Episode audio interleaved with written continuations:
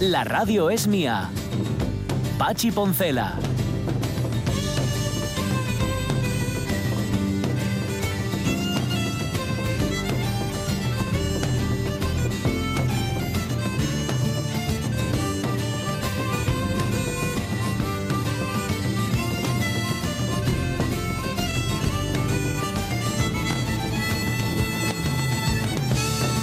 Las 11 y 8 minutos de la mañana lo escuché un poco al desgaire y últimamente, me y os pasará a vosotros también, escucho las informaciones como no queriendo saberlo todo.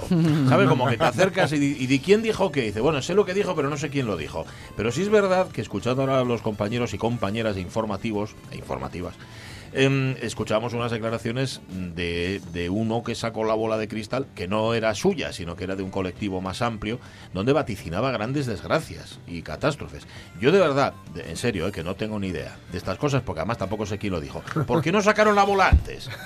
¿Sabes? Porque eso lo, lo sacan, por ejemplo, en el año en el 35.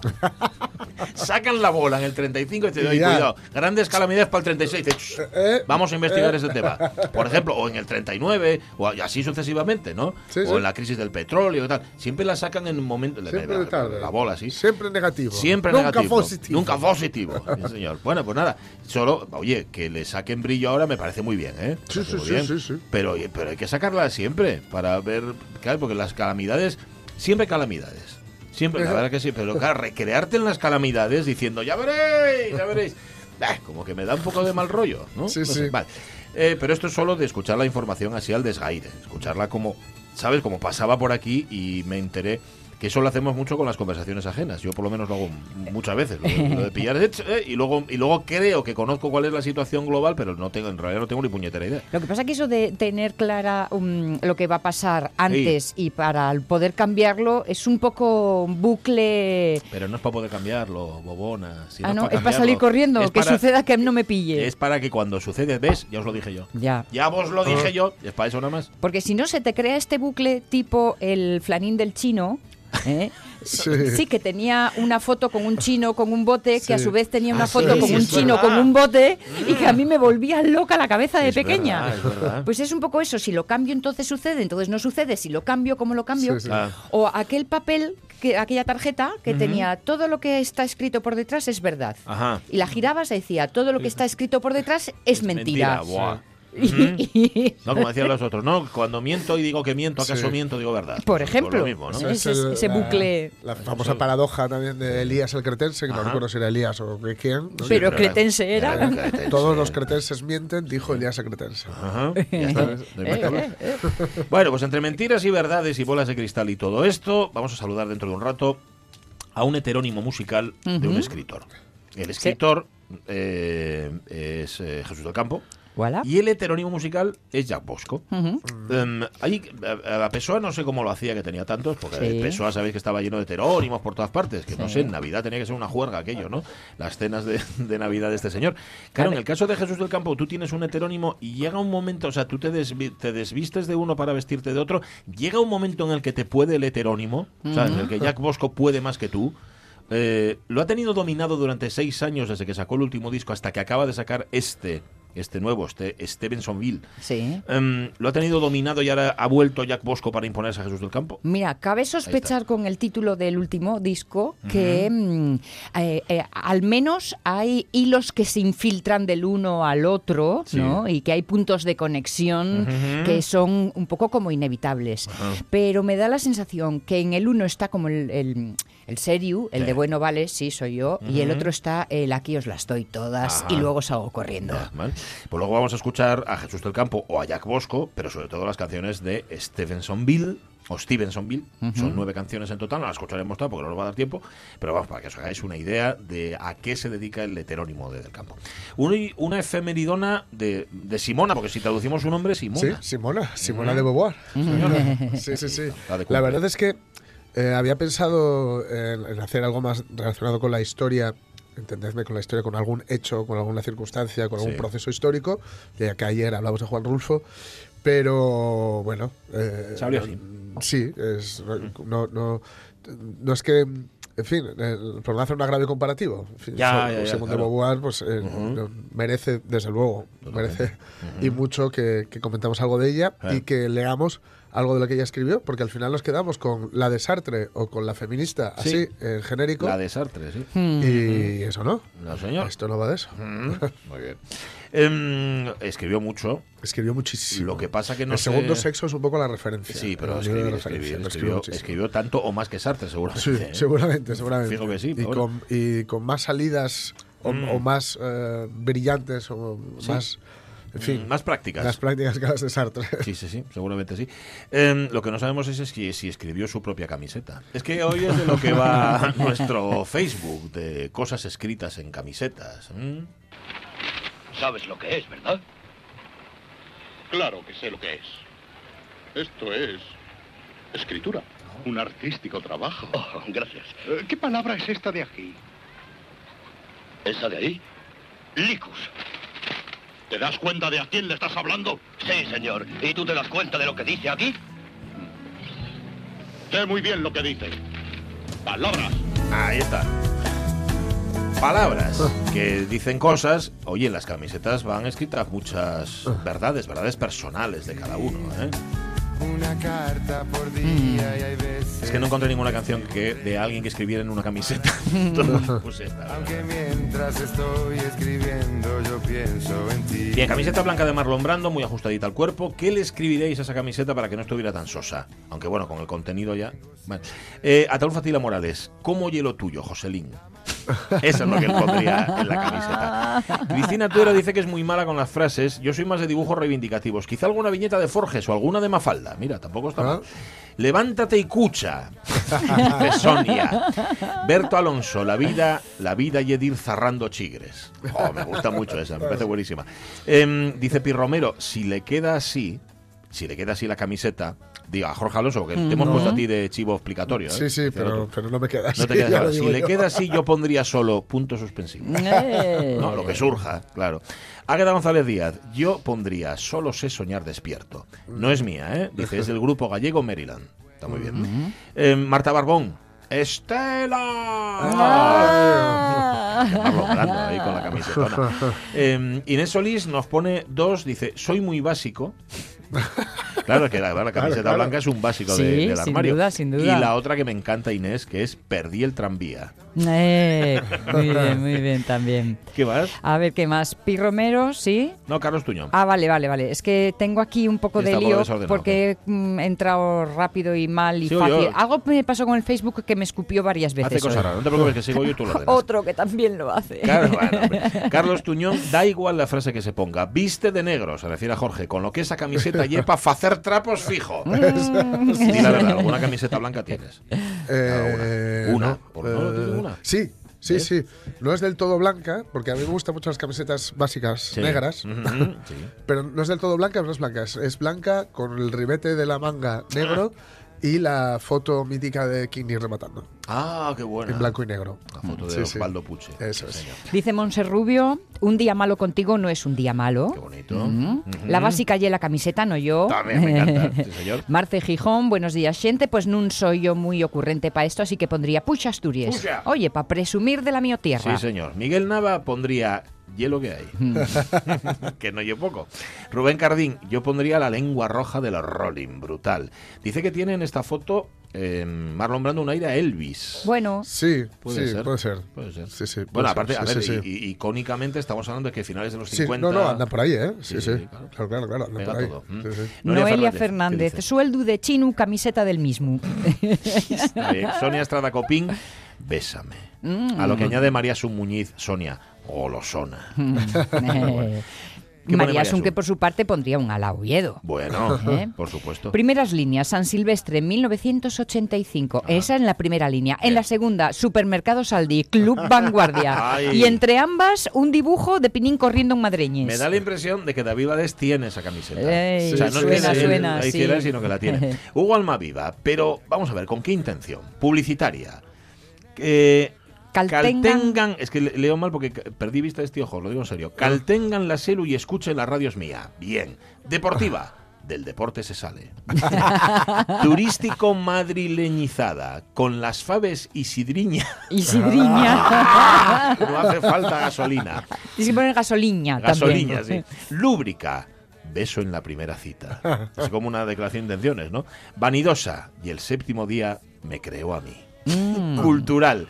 ¿Estás leyendo con dos L's algo con H? Política, autopista del Huerna, desde 1983 sacándote de Asturias y sacándote los cuartos. Y añade Walma Viva, decid algo más en claro que no tengo todo el día. Bueno. Para Ana Isabel Vázquez, que lleó, Ah, ¿eh? claro, con ese O sí, señor. tan asturiano con el H de por delante. Faifumu. Kevin Menéndez. Faifumu, está guay. ¿eh? Sí. Y chula la del rumbero que nos pone además con foto incluida. Dai Samuela es el, el- el lema, el logo, y viene a ser un círculo con dos palos de batería, un parche, con lo cual un parche con las baquetas, Eso ¿no? es, Sería, eso es. muy guapa. Javier Castroviejo, yo más que frase o frases le pondría unas rayas verticales rojas y un escudo adecuado a tales colores. Mm. Ya sabemos de qué equipo es Javier Castroviejo. Maite Capín no me beso porque no llego. Bueno. De Alpargates y Orbayando, dice Alfredo García Vázquez. Ajá. O Pachula, Pachula la mi camiseta. Isabel Morilla. Natalie Castañón pondría el rey del cine, porque es Marlon Brando, evidentemente. César Talenti, si es una camiseta, ¿por qué me queda como un top? Con mucho amor, Jorge Alonso añade después, ¿eh? y te pone Bien, tres bien, besos. Pues sí, es una... me queda- César Talenti algo sabe de esto, ¿eh? de que las camisetas te queden como un top. Servando Álvarez del Castillo, yo pondría Asturias es España, el resto tierra conquistada. Está bien. Eh, Became Ana Receta, siendo pa' Jorge, puro arte. Ay, ay. Puro arte. Cristina Fernández. Es amiga, es amiga. Ah, vale. Soy Jorge Alonso y usted no lo es. Ay, ¿os, os acordáis que eso lo decía Emilio Aragón? Sí, Que soy Emilio Aragón, Emilio Aragón, y usted no lo es. Sí, ah, sí, pues sí. fíjate que pensé en, con perdón, ¿eh, Jorge? Sí, sí. En el que canta Julio Iglesias, sí, Ah. sí, así Ah. con el dedo de, Sí, y sí. usted no Ah, lo es. y lo sabes. Y lo sabes, sí, sí. Blanco Forcelledo dice, en una tienda de Cangasonís había una camiseta que me llamó la atención y que ponía por delante, hoy follo. Hmm. Y por detrás, mañana Ah, fulfo, patatas. mañana fulfo con patatas. Estaba chula, ¿no? Sí, sobre todo la parte de atrás. Co tim- Con un tipín como el mío, dice Roberto Cañada Álvarez, non fai falta ningún letreru. Lo malo bien cuando la quito y vénsenme los Ay, michelines. amigo, hay que llevarla muy apretada y lo que tiene. Ramón Redondo, por cierto, comparte el enlace del discurso de apertura de la ceremonia de Ah. entrega de los Globos de Oro de, de Yerbe, de Ricky Yerbe, Sí, que sí. recomendó Jorge Ah, ayer. sí. Y que ayer la estuve viendo y en efecto. brutal, Maravillosa. Buenísima. La, mejor parte, por cierto, es que ayer la volví a ver, la volví a ver varias veces.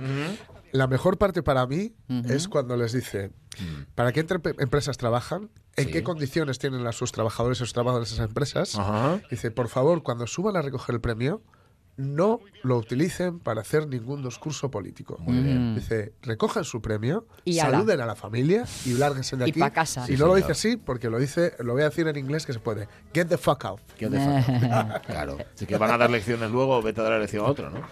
Porque además les dice, ustedes no viven en el mundo real. Sí. Pero qué mucha memoria, Qué qué, bueno. mucha memoria. ¿Cómo que la he visto varias veces? Sí, está bien. Rocío Quintana Sánchez pondría Scream and Shout. Ay. Qué guapo, sí, señor. Yo pondría, dice Ramón Redondo, frágil, manejar con cuidado. Bueno. Quizá provocase tentaciones de manejo cuidadoso. bueno, Ramón. Me gusta mucho. Carmen ¿Qué Fernández, la camiseta será sosa, pero llevada por Brando, mira, no necesita letreros. Ya, tiene razón. por otra parte, siempre me hizo mucha gracia esa que representa una pita y un huevo frito. La primera le dice al segundo, dime algo, Pepe.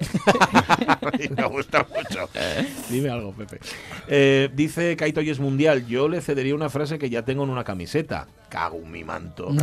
y todo rodeado de rayos y centellas.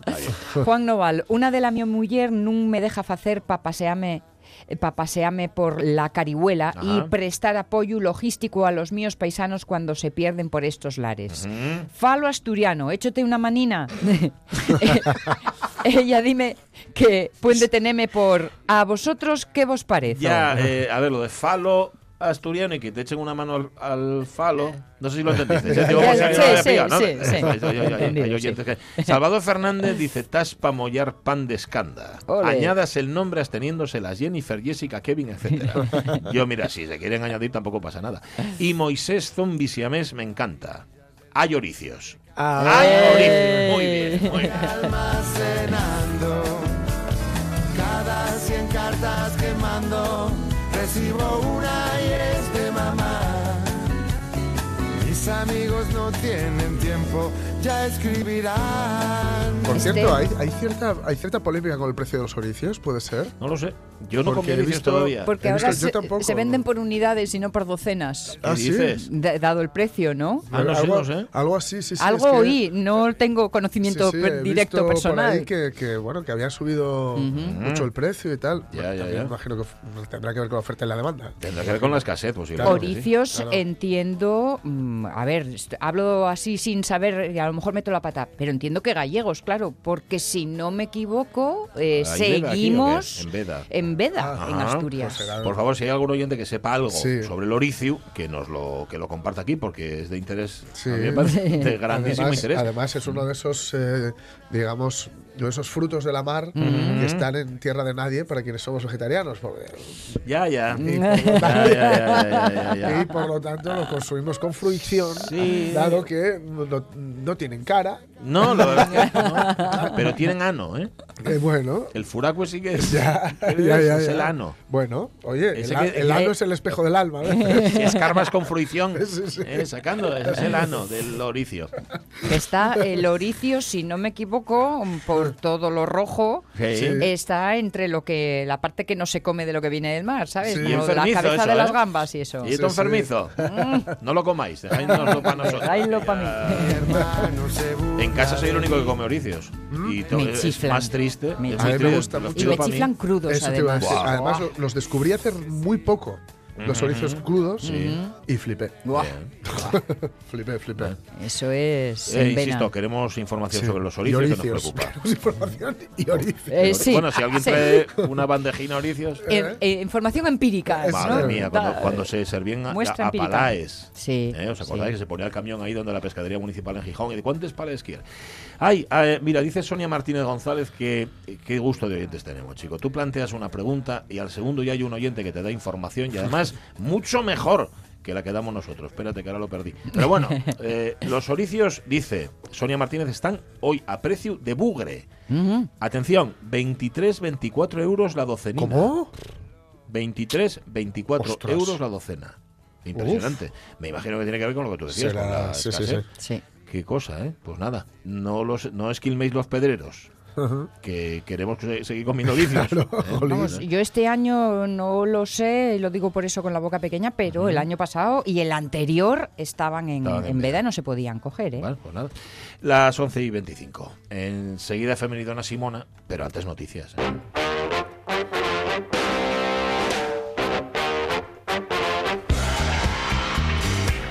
Bueno, esta noticia necesita varias aclaraciones, como la anterior, para saber quién es el personaje. Sí, sí, sí, sí, vale, porque según lo lees así, pues no tal. A ver, la invitación a Scott Card amenaza el festival Celsius de, cien- de ce- el festival. Celsius, sí. Sí, A- es a- que- todos los años. Se me pagó, efectivamente, se me pegó aquí una cosa. Amenaza el, festa- el festival Celsius. Uy, uy, Te lo digo yo, mira, la ¿cómo invitación a? Scott Carr amenaza el festival Celsius Ciencia Ficción y Homofobia. ¡Largo, déjeme en paz! ¡Me mintió! Temíamos que si te lo contábamos, quizá... ¿Qué? ¿Me negaría a jugar? He matado, asesinado a toda una especie. Su muerte no habría sido necesaria.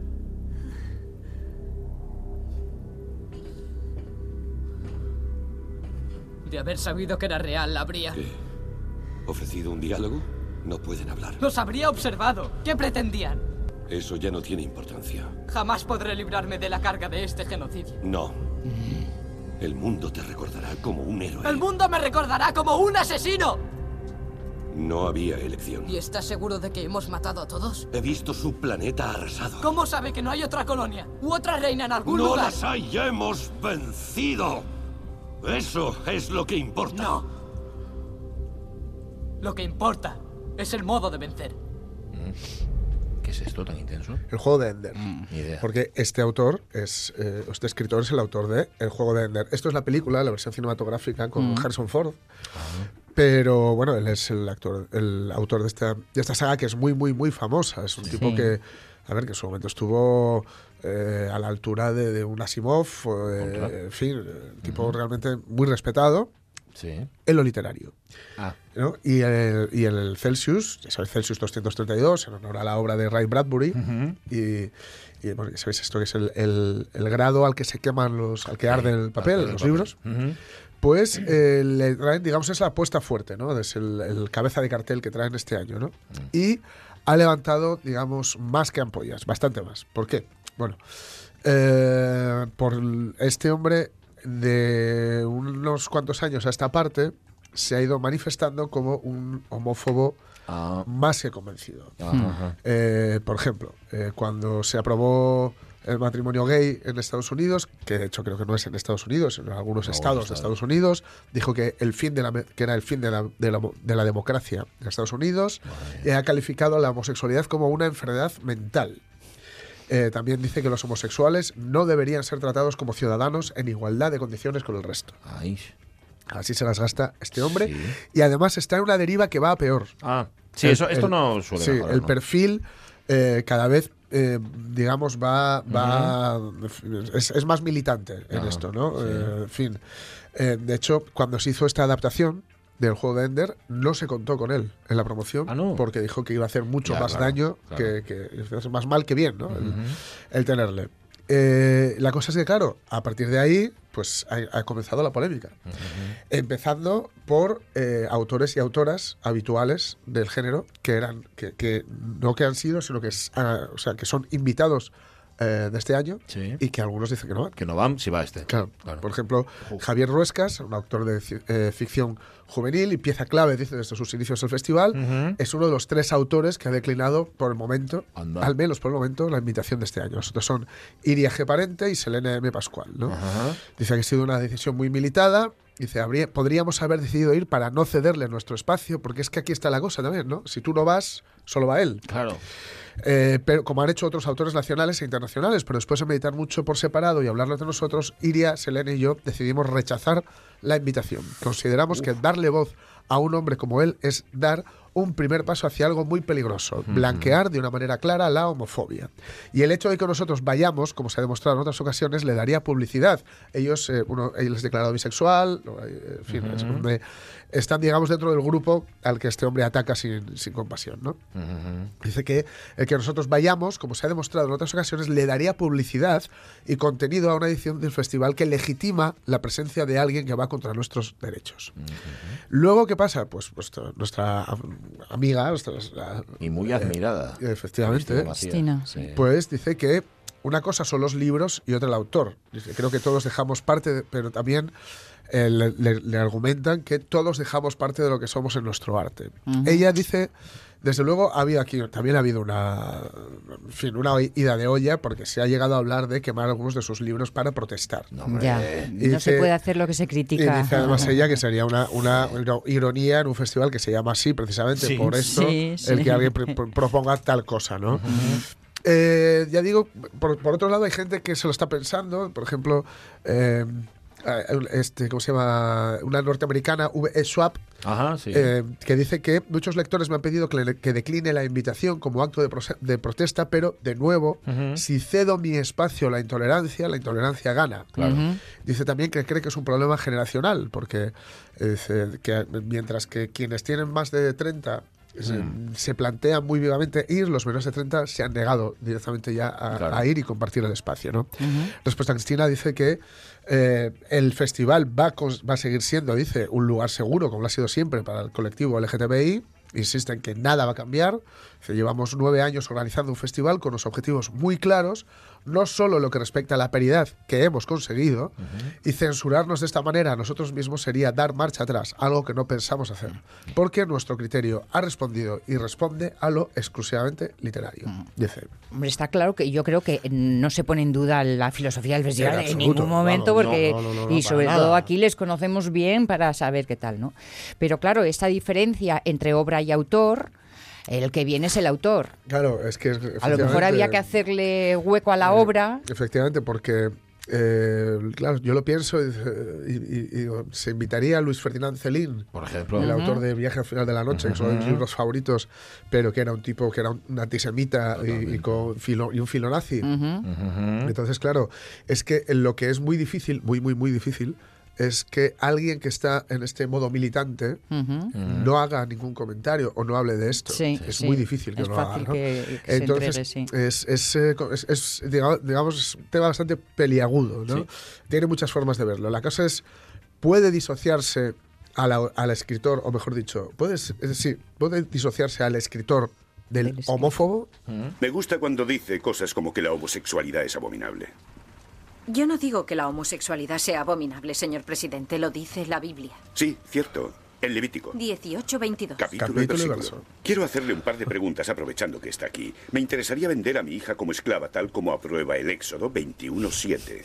Está en el segundo año de carrera, habla italiano fluidamente y quita la mesa cuando le toca. Hmm. ¿Cuál cree que sería un buen precio? Mientras se lo piensa, le haré otra pregunta. Mi jefe de gabinete, Leo McGarry, insiste en trabajar el domingo. El Éxodo dice que quien trabaje el séptimo día debe morir. Estoy moralmente obligado a matarle yo mismo o debo llamar a la policía. Ahora otra muy importante, porque hay muchos fanáticos del deporte en la ciudad. Tocar la piel de un cerdo muerto lo convierte a uno en impuro. Levítico 11.7.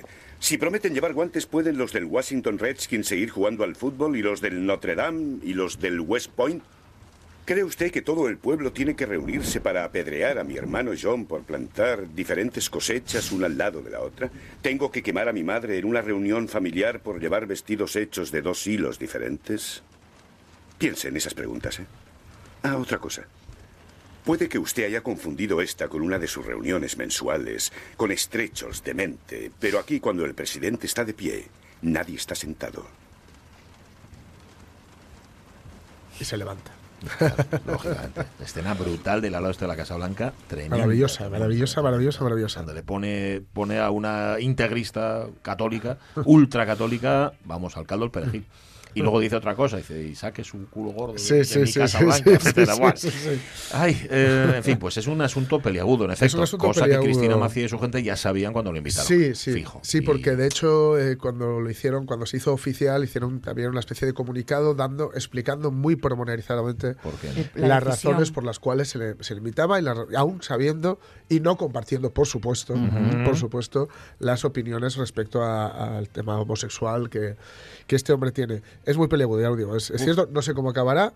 Eh, espero que bien, Claro. espero que bien en cualquiera de los sentidos. Quiero decir, si viene, que no pase nada, porque tampoco me parecería, de, eh, no sé, no creo que fuera de rigor el montarle un pollo con movida, algo así Bueno. de, de- de- de- esto de quemar libros o algo así, por supuesto, ni, ni, ni, ni- No. ni hablar. Es que no se puede uno caso. poner a la altura, eh, porque entonces pierdes... Y, y tampoco darle alas haciéndole una especie de scratch tal vez, o no lo sé, no lo sé. Es que no sé.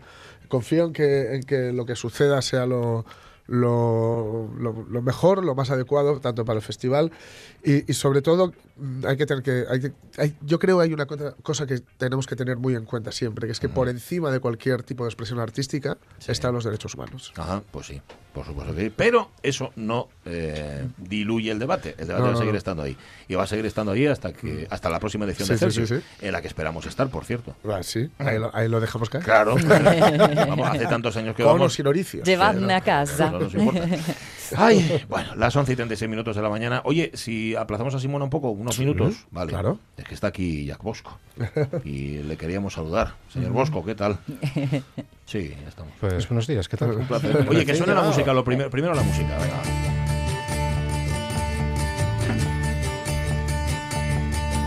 How I long for those evenings, oh, when you and I were close. How I long for those evenings, oh, when you and I were close. Now there's rust and free, who's dressed up in grey. How I wish you'd say, carnival sweater. Esto que suena es la primera canción, el tema con el que se abre Stephensonville, que es Rain Dances. Mm, ¿Ha conseguido Jesús del Campo mantener atado durante seis años a Jack Bosco para que no eh, le obligara a hacer canciones o, o cómo ha sido? Él a mí. Así. Es una cuestión de humor y también de eh, no dispersarse. Te metes en otros fregados, escribes y no sé. eh, concentrar energía, no dispersarse. El secreto de la vida. Sí, sí. Y qué, y qué difícil, ¿eh? Y por lo visto muy difícil, sí. eh, una vez entres, sabes lo que te espera. Mucho cuatro paredes, mucho cortar y pegar, mucho estar solo. eh, y estaré metido hasta que perfiles la canción, que no es lo mismo que el placer inicial de ponerte ahí a hacer eh, acordes. Luego hay que dejarla ¿no? cerrada y esa es otra historia. Ajá, cerrar una canción es eh, como cerrar una novela o cerrar, cerrar Eso un es, ¿no? eso es. Esos últimos detalles ya vas en serio. Al principio estás, eh, te diviertes. pero Primero es jugar, luego ejecutar. Y ejecutar en el sentido de cortar cabezas. Me has recordado una frase de, que, de Paco de Lucía que hace, hace, hace siglos que despertó. Le preguntaron qué mano era más inteligente en la guitarra y dijo, la izquierda es inteligente, la derecha es la que ejecuta. Pero bueno, sí, sí, es verdad. Eh, una cosa es jugar, como dices, es cierto. Y como haces muchas veces en casa y otras veces es decir, y otra cosa es decir, bueno, voy en serio, va a haber una lucecita roja ahí que va a decir, estás grabando y lo tienes que hacer todo bien. Eso es distinto. Te tienes que Ah. preparar. Ha hecho un gesto curioso Jack Bosco Jesús del Campo, se ha puesto los auriculares, nada más sentarse, ha empezado a sonar la música y se los ha quitado. Así, eh, ¿Está sonando la música? Ahora, ahora No, se los ha puesto. Suena, su- suena igual de bien. Suena, no, suena bien, ¿no? Así esos seis años del disco anterior. Este disco son nueve canciones grabadas en, en tres días, ¿no? Por lo que estoy viendo aquí, ahí Pues en sí. Barcelona. Sí, sí, se grabas en Barcelona con el mismo productor del primer disco, porque es un norteamericano con el que nos entendemos bien. Y ahora está, vive allí en Barcelona y dije, bueno, pues va- vamos a afrontar la logística de. De paso vemos una ciudad nueva y estás en un ambiente, ambiente distinto. Es bueno, te espabila. Pues sí. Y sí, nos llevamos muy bien con los músicos, que vamos, por supuesto, con Mike, el, el neoyorquino, y con, y con los músicos de allí. Y la verdad es que fue divertidísimo. Se grabó, se grabó de una tacada, digamos, esto no sé cómo se dice en el argot técnico, Sí, es sí. decir, todos metidos en el estudio y todos grabando. Eh, casi. Es que suena Es- eso, ¿no? Estábamos todos en el estudio y a veces fue directo. Y luego llegó un armonicista, la verdad, m- eh, en cuestión de horas y clavó los tres temas que los clavó, que, que le habían pedido. Es, es maravilloso cuando te entiendes con rapidez. Eso sí, es un clic. Habrá habido antes mil penalidades, lo que, lo que dije antes, estar, cortar y pegar, estar solo. Pero luego cuando te ves con tres tíos con los que te entiendes, la palabra magia ha perdido magia por, por- por exceso de uso. Se utiliza mucho, sí, sí. Pero, pero se produce. Decía antes Jesús eh, el momento de jugar cuando haces, el momento de grabar que es el meca, meca, meca, meca. Me imagino que un poco el momento intermedio es la puesta en escena, ¿no? El compartirlo en directo donde, mm, donde eh, eh, eso así como más orgánico que se dice ahora permite ser flexible en los límites, pero y gracias a eso más intenso también. Con el público es distinto, porque sabes que ahí sí te puedes permitir. En directo hay otras normas. No Mm. pasa nada si estás dos segundos fuera de tempo ahí en un acorde. Es otra, mm, es otra química y es otra tolerancia, claro. Es muy distinto. Y aprecias eh, la respuesta de los otros. Al fin y al cabo trabajas para que te quieran. Ujú. es una especie Claro. de inversión, pero al principio trabajas solo para que te quieran después. Entonces sí, la verdad. Lo que pasa es que el lector, aunque te quiera, no lo ves. O sea, sabes que te quiere porque te compra el libro y si te ves por la calle te lo dice. Eh, eh, eh, la respuesta inmediata del público cuando estás tocando, uff. Desde, lo- desde ese punto de vista, la música es mucho más divertida. Sí. Sí, es mucho más divertida. Por eso, porque es más inmediata. La literatura es que es un sacrificio, realmente. Está uno ahí metido en casa. Bueno, es tan sacrificio que a veces las, las- las ideas se te ocurren normalmente en movimiento, no cuando estás ahí en tu mesa, que es una tortura, pero en cuanto abandonas la tarea y te, y te vas a, a cualquier lado, ya sea un viaje de 10 kilómetros o de 500, se te ocurren montones de cosas para... Ahora sí, ahora, Ahora- sí, ahora sí. que no se me olvide. Pero aún así, es muy lenta la literatura, sí, fastidia un poco. Eh, y vivimos tiempos, además, para bien o para mal, que la palabra escrita es más lenta aún porque todo lo que se hace es, m- es rápido. Y Sí. que Internet es rápido, la información es rápida. Y de repente es muy efímero. Y, y- y- y uno cuando escribe no, no quiere que sea efímero, quiere que permanezca. No, No, no, eso es. Yo creo que todos tenemos el, la imagen insertada de la librería, el libro. Quiero que se me vea, que se me conozca, que se diga lo bien que lo hago. Es, es- eso es normal. Y eso, mm, en estos tiempos, yo digo, todo va mucho más deprisa. En la literatura Jesús del Campo le gusta mucho lo de hurgar en el backstage, en, en el detrás de las historias, en qué pasa una vez que se comen las perdices, digamos, ¿no? En las letras de la música, Jack Bosco, ¿qué es lo que le preocupa? Siempre escuché música en inglés, la verdad. Me sale más o menos directamente. la- está clavado ahí cuando, cuando, estás, cuando eres estudiante en bachillerato y en la universidad. Deseas tanto hacerlo que después, aunque no lo desearas, lo haces. Porque no, realmente era una cuenta pendiente. ¿Qué pasa en las letras? Hay de dos tipos. Hay, hay letras que son muy impulsivas porque están, digamos, muy vinculadas al impulso de la música, a la, a la fuerza emocional de la música, y hay otras más reflexivas en las que quieres, y eso me gusta mucho, meter imágenes. Imágenes, a ser posible, no diré cubistas, pero imágenes sí, surreales, oníricas, como en desorden, que no tengan la lógica típica de las historias, que sean más, que el que las lea pueda abandonarse. O sea que son todo llaves. Cada uno luego encuentra detrás de la puerta lo que cada uno tenga. Eso me gusta mucho, de verdad, sí. Eso me gusta mucho. Me gusta, es como en la pintura. Si pintase más, me gustaría que los dibujos pudieran verse en diversas claves, de figurativo, abstracto, que el que, el que lo ve pueda moverse.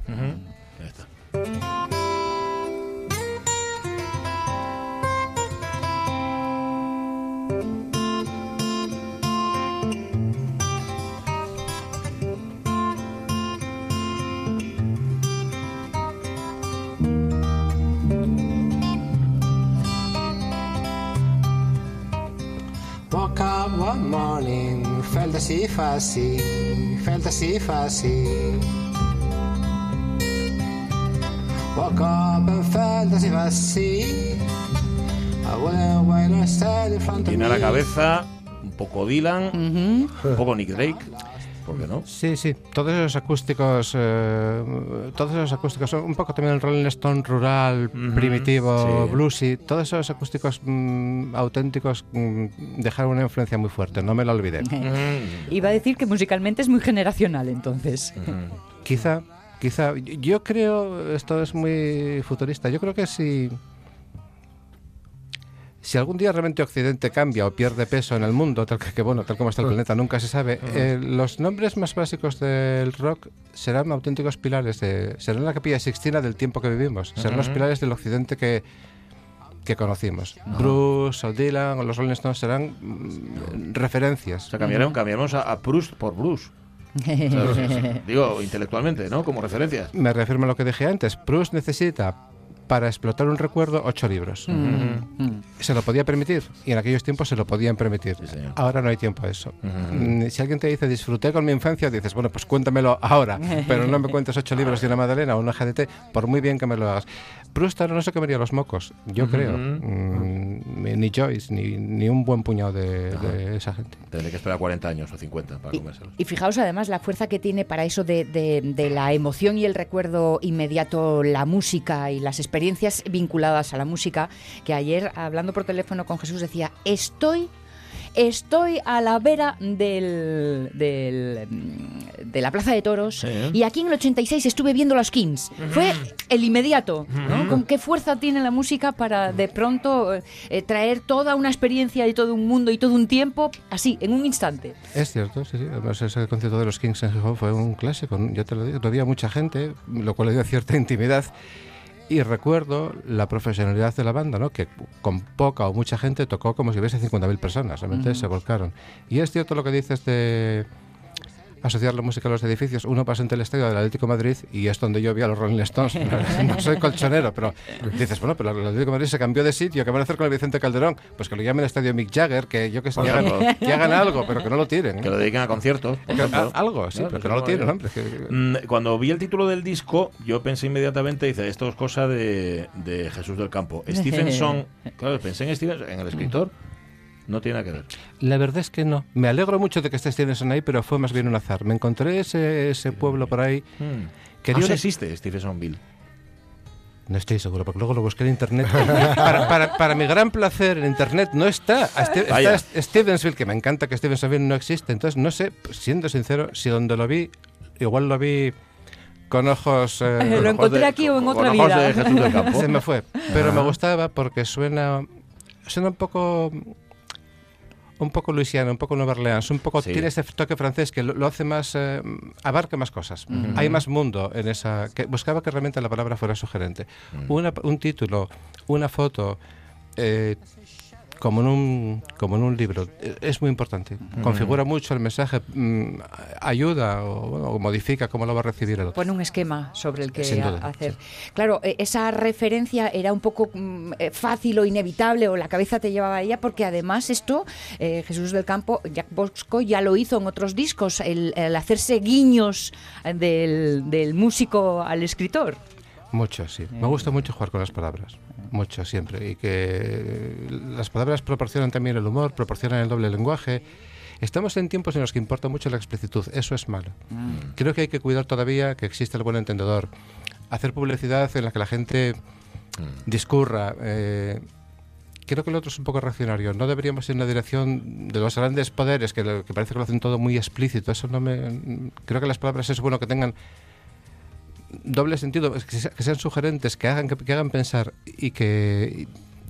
eh, eso es eh, es bueno para el que- es bueno para los demás es bueno es, eso Establece complicidad. eso es eso es, establece complicidad. El hum- es una señal de inteligencia el humor mm, es gimnasia Ponme otra, Conedo.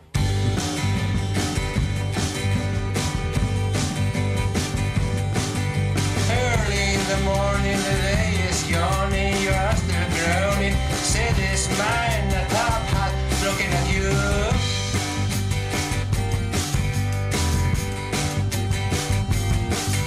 sky across the window shivers in pink, clouds the and the radio that the spring blows. El objeto físico del disco es de una austeridad tremenda. Es decir, no, no hay un libreto. eh, Aquí atrás tienes quienes tocaron. Cuando lo grabaste y los títulos y demás, está, sale, sale la foto de Jack Bosco aquí en un, en un prado, que me imagino que serán las- en las afueras de Stephensonville, seguramente, y un texto que en, en mi pobre inglés he sido incapaz de traducir correctamente. mm, Que, que me imagino que algo tiene que ver Jack Bosco con él, o si no. Sí, mucho. Me gusta escribir así. Es muy onírico, es muy desordenado. Sí. eh, me gusta ese, ese flujo de conciencia, ese decir lo que quieres. No tener en cuenta sentirte libre. Em, la literatura normalmente es muy convencional, mucho punto, mucha coma, mucho punto y coma, mucha redacción. Pues no redactes, tío. Ah. Pues, eh, escribe, ¿no? Y algo saldrá. O sea que es posible que, eh, perdón, eh, por hacer psicoanálisis barato aquí por la mañana en la radio, igual Jack Bosco está haciendo lo que a Jesús del Campo le gustaría hacer en literatura, pero por la razón que sea no hace. Me echa un cable. Sí. Sí, sí, me echa un cable. En literatura eh, siempre procuro ju- jugar al límite. Lo que pasa es que, efectivamente, hay, hay, hay otras reglas. Y en los tiempos que vivimos, más. El, las- nor- el canon de la literatura formal ahora es muy formal. Hay que ser muy. Hay que redactar. Y, hombre, eso quita, quita, quita libertades. Estamos en época de escritores que redactan. Eso es una catástrofe. Mm. Habría De- que arriesgar un- que Me gusta esa bueno. frase, sí. hay que arriesgar, por Dios, hay que arriesgar un poco en, en el arte, si no, no, no, no tiene gracia, hay, que, hay que mojarse un poco. Y entonces, sí, la verdad es que en ese, en ese texto, en esos textos estoy muy, muy a gusto. Ahora va a ser el momento de guitarra en mano, ir por los praos, ir, por, ir por- ir por los praos donde ponen copas. Yo creo- ahí lo, lo único es eh, dejar cierta timidez al lado, porque con un bajista, con un batería, con un mínimo de soporte está muy bien mm, tocar en acústico, pero tú solo es Ah. un poco es un poco más lata. Con un par de tíos mm, mínimamente desenchufados, sí, eh, estupendo. En eso estaríamos. Solo es más lío, porque ya visualmente un artista solo cansa más. Casi nadie toca solo. Ni siquiera los que tocan desenchufados tocan solos. eh, los grandes nombres también tienen detrás a dos o tres, en fin, percusionistas o teclados, o yo qué sé. De eso depende. De eso depende. De, De de que, sí. de que encuentres compañía Sí. adecuada, como la que tenías para el disco, y dices, va, me entiendo con estos tres tíos, me tengo que entender con estos Sí, otros. eso es, eso es. Tener tres tíos con los que te entiendas sería el paraíso. Gracias, Jack Bosco, Jesús del Campo, un placer. haberte placer para aquí. mí, muchas gracias. Los Stephenson Bill, búsquenlo.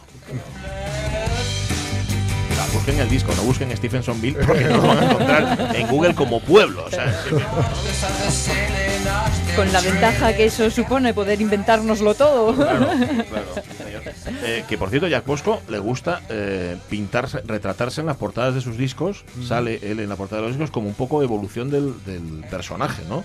Aquí lo vemos ya con, con el sombrero calado y, y las gafas de sol, ya en una bueno, madurez eh, posada y serena. Pues, eh, no, sé, no sé qué, no sé qué escritor, eh, no sé qué escritor gallego decía que en alemán para decir te veo y no te veo, Mateo, te- dicen te y no te, Mateo, veo, veo. Bueno, pues quiero que me vean y no me vean. ¿no? Ya, ya, ya. Quiero ser y no ser yo. Ya está, muy un bien. poco hamletiano. Gracias otra vez. Del Campo. Bueno, mm, habíamos pospuesto para estos minutos finales a Simón de Beauvoir, ni más ni menos. Sí, es que hoy, tal día como hoy, en 1908, nacía en París, en el seno de la familia burguesa, lo cual le facilitó, claro, eh, Hombre. digamos, eh, poder acceder a, la educación. Simone de Beauvoir, ¿no? la novelista, filósofa eh, existencialista y sobre todo feminista, y algunas obras suyas como Segundo Sexo, pues harían elementos, digamos, fundacionales del feminismo.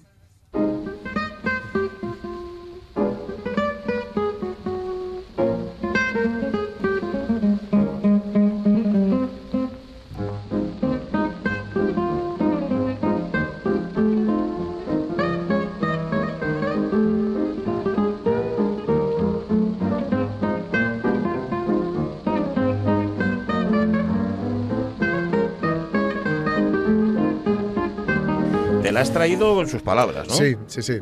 En el segundo sexo dice, el hombre se eleva sobre el animal al arriesgar la vida, no al darla. Aquí cuando habla del hombre no habla del genérico del ser humano, sino del hombre. Ah. Por eso la humanidad acuerda la superioridad al sexo que mata y no al que engendra. Tenemos aquí la llave de todo el misterio. El hombre asegura la repetición de la vida al trascender la vida por la existencia y por medio de esa superación crea valores que niegan todo valor a la pura repetición. Al plantearse como soberano encuentra la complicidad, la complicidad, perdón, de la mujer misma, porque ella es también un existente, está también habitada por la trascendencia y su proyecto no es la repetición, sino su superación hacia otro porvenir. Ella encuentra también en el corazón de su ser la confirmación de las pretensiones masculinas. Su desgracia es haber sido consagrada biológicamente a repetir la vida, cuando a sus mismos ojos la vida no lleva en sí razones de ser. Y esas razones son más importantes que la vida misma. Lo que viene a decir es el momento en el que el, el hombre, digamos, eh, más que se van a, eh, llega a ser héroe, por así decirlo, llega a reafirmar su masculinidad ah, por medio de guerras, de caza, Ujú. etcétera, etcétera. Entonces eso pasa a ser más, más valioso. Aunque no olvidemos que el momento en el que cambia todo es el neolítico, que es cuando aparecen las ciudades, los, Ah. los asentami- asentamientos, etcétera. Eh, dice, poco a poco el hombre ha mediatizado sus experiencias y tanto sus representaciones como en su existencia práctica ha triunfado el principio macho, que esto yo lo leo y me recuerda a Celo Macho África. Sí, señor. Miguel Bosé. Miguel Bosé hizo mucho mal. Eso es. El espíritu le ha hecho triunfar sobre la vida, la trascendencia sobre la inmanencia, la técnica sobre la magia y la razón sobre la superstición. La desvalorización de la mujer representa una etapa necesaria en la historia de la humanidad, porque su prestigio no provenía de su valor positivo, sino de la debilidad del hombre. En ella se encarnaban los inquietantes misterios naturales. El hombre escapa de su autoridad cuando se libera de la naturaleza. Sabéis que antes estaban llenas de Venus, Sí. los- esos- porque no se entendía como ese prodigio mágico de la mujer que era capaz de crear vida o de hacer que saliera vida de ella, ¿no? Así, el triunfo del patriarcado no fue ni el azar ni el resultado de una evolución violenta. Desde el origen de, la humanidad, su privilegio biológico ha permitido a los machos afirmarse solos como sujetos soberanos y no han abdicado nunca de este privilegio. Es posible, sin embargo, que si el trabajo productor hubiese seguido siendo proporcionado a la medida de sus fuerzas, la mujer hubiera realizado la conquista de la naturaleza con el hombre. Lo que ha sido nefasto es que, al no convertirse en una compañera de trabajo para el obrero, ha sido excluida del Mitsein humano. Esa exclusión no se explica por el hecho de que la mujer sea débil y de capacidad, capacidad productora inferior. El macho no reconocía en ella un semejante porque ella no participaba de su manera de trabajar y pensar y porque permanecía sujeta a los misterios de la vida. Dado que no la adoptaba, dado que conservaba ante sus ojos la dimensión del otro, el hombre no podía sino hacerse su opresor. La voluntad, la voluntad, perdón, macho de expansión y dominación ha transformado la incapacidad femenina en una maldición. Toma. ¿Puede recordarnos de qué año es el segundo sexo? Eh, segundo sexo, sí, es de 1949. Tiene 70 años esto que Sí, dice. sí. ¿eh? Digo, pues alguien piensa que la palabra patriarcado se inventó ahora. Sí, sí. Que hay quien piensa que sí, pero no. Sí, sí, tiene sí. muchos años. Y por otro lado, para leer esta eh, pequeña, esta breve carta que le escribe a eh, eh, ahí lo diré, Sartre, A Jean-Paul Jean-Paul Sartre, Sartre, ¿no? a su pareja. Dice, querido pequeño ser, que es como le llamaba. Quiero contarle algo extremadamente placentero e inesperado que me pasó. Hace tres días me acosté con el pequeño Bost. Seguramente fui yo quien lo propuso. El deseo era de ambos y durante el día manteníamos serias conversaciones mientras que las noches se hacían intolerablemente pesadas. Una noche lluviosa, en una granja de Thames, estábamos tumbados de espaldas a 10 centímetros uno del otro y nos estuvimos observando más de una hora, alargando con diversos pretextos el momento de ir a dormir. Al final me puse a reír total, tontamente mirándolo y él me dijo, ¿de qué se ríe? Y le contesté, me estaba preguntando qué cara pondría si le propusiera acostarse conmigo. Y él replicó, los franceses como son, ¿eh? Sí. Y él replicó, yo estaba pensando que usted pensaba que tenía ganas de besarla y no me atrevía. y, y levantaron el meñique.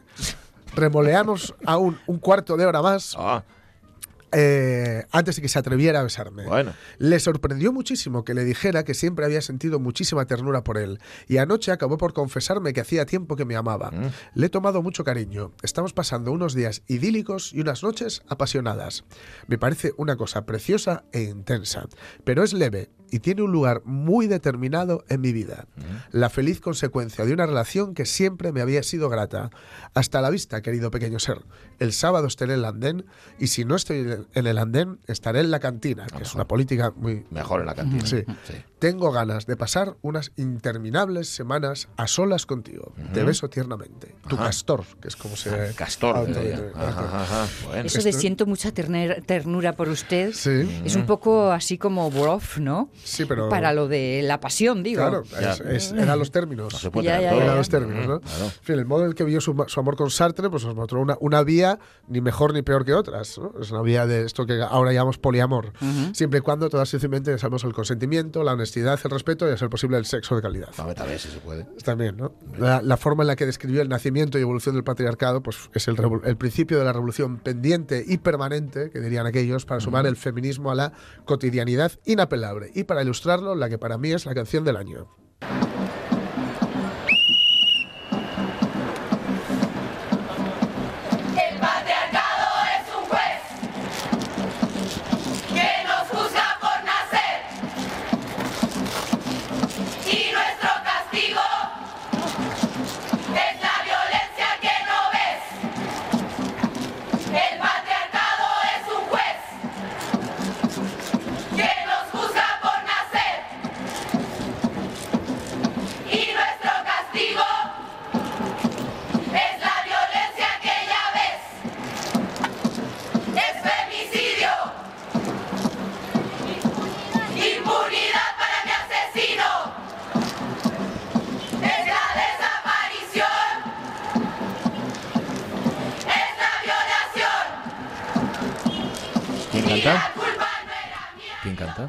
Son unas chicas chilenas, la canción ha ido a, ha rodado a través del mundo, este estribillo, y la culpa no era mía, ni dónde estaba, ni cómo vestía. Sí. Y está muy bien porque es en Chile, en unas circunstancias políticas y económicas muy concretas, y hacen referencia a los carabineros con una parte del himno de los carabineros. Luego la ponemos otra vez, a las 12, después de las noticias.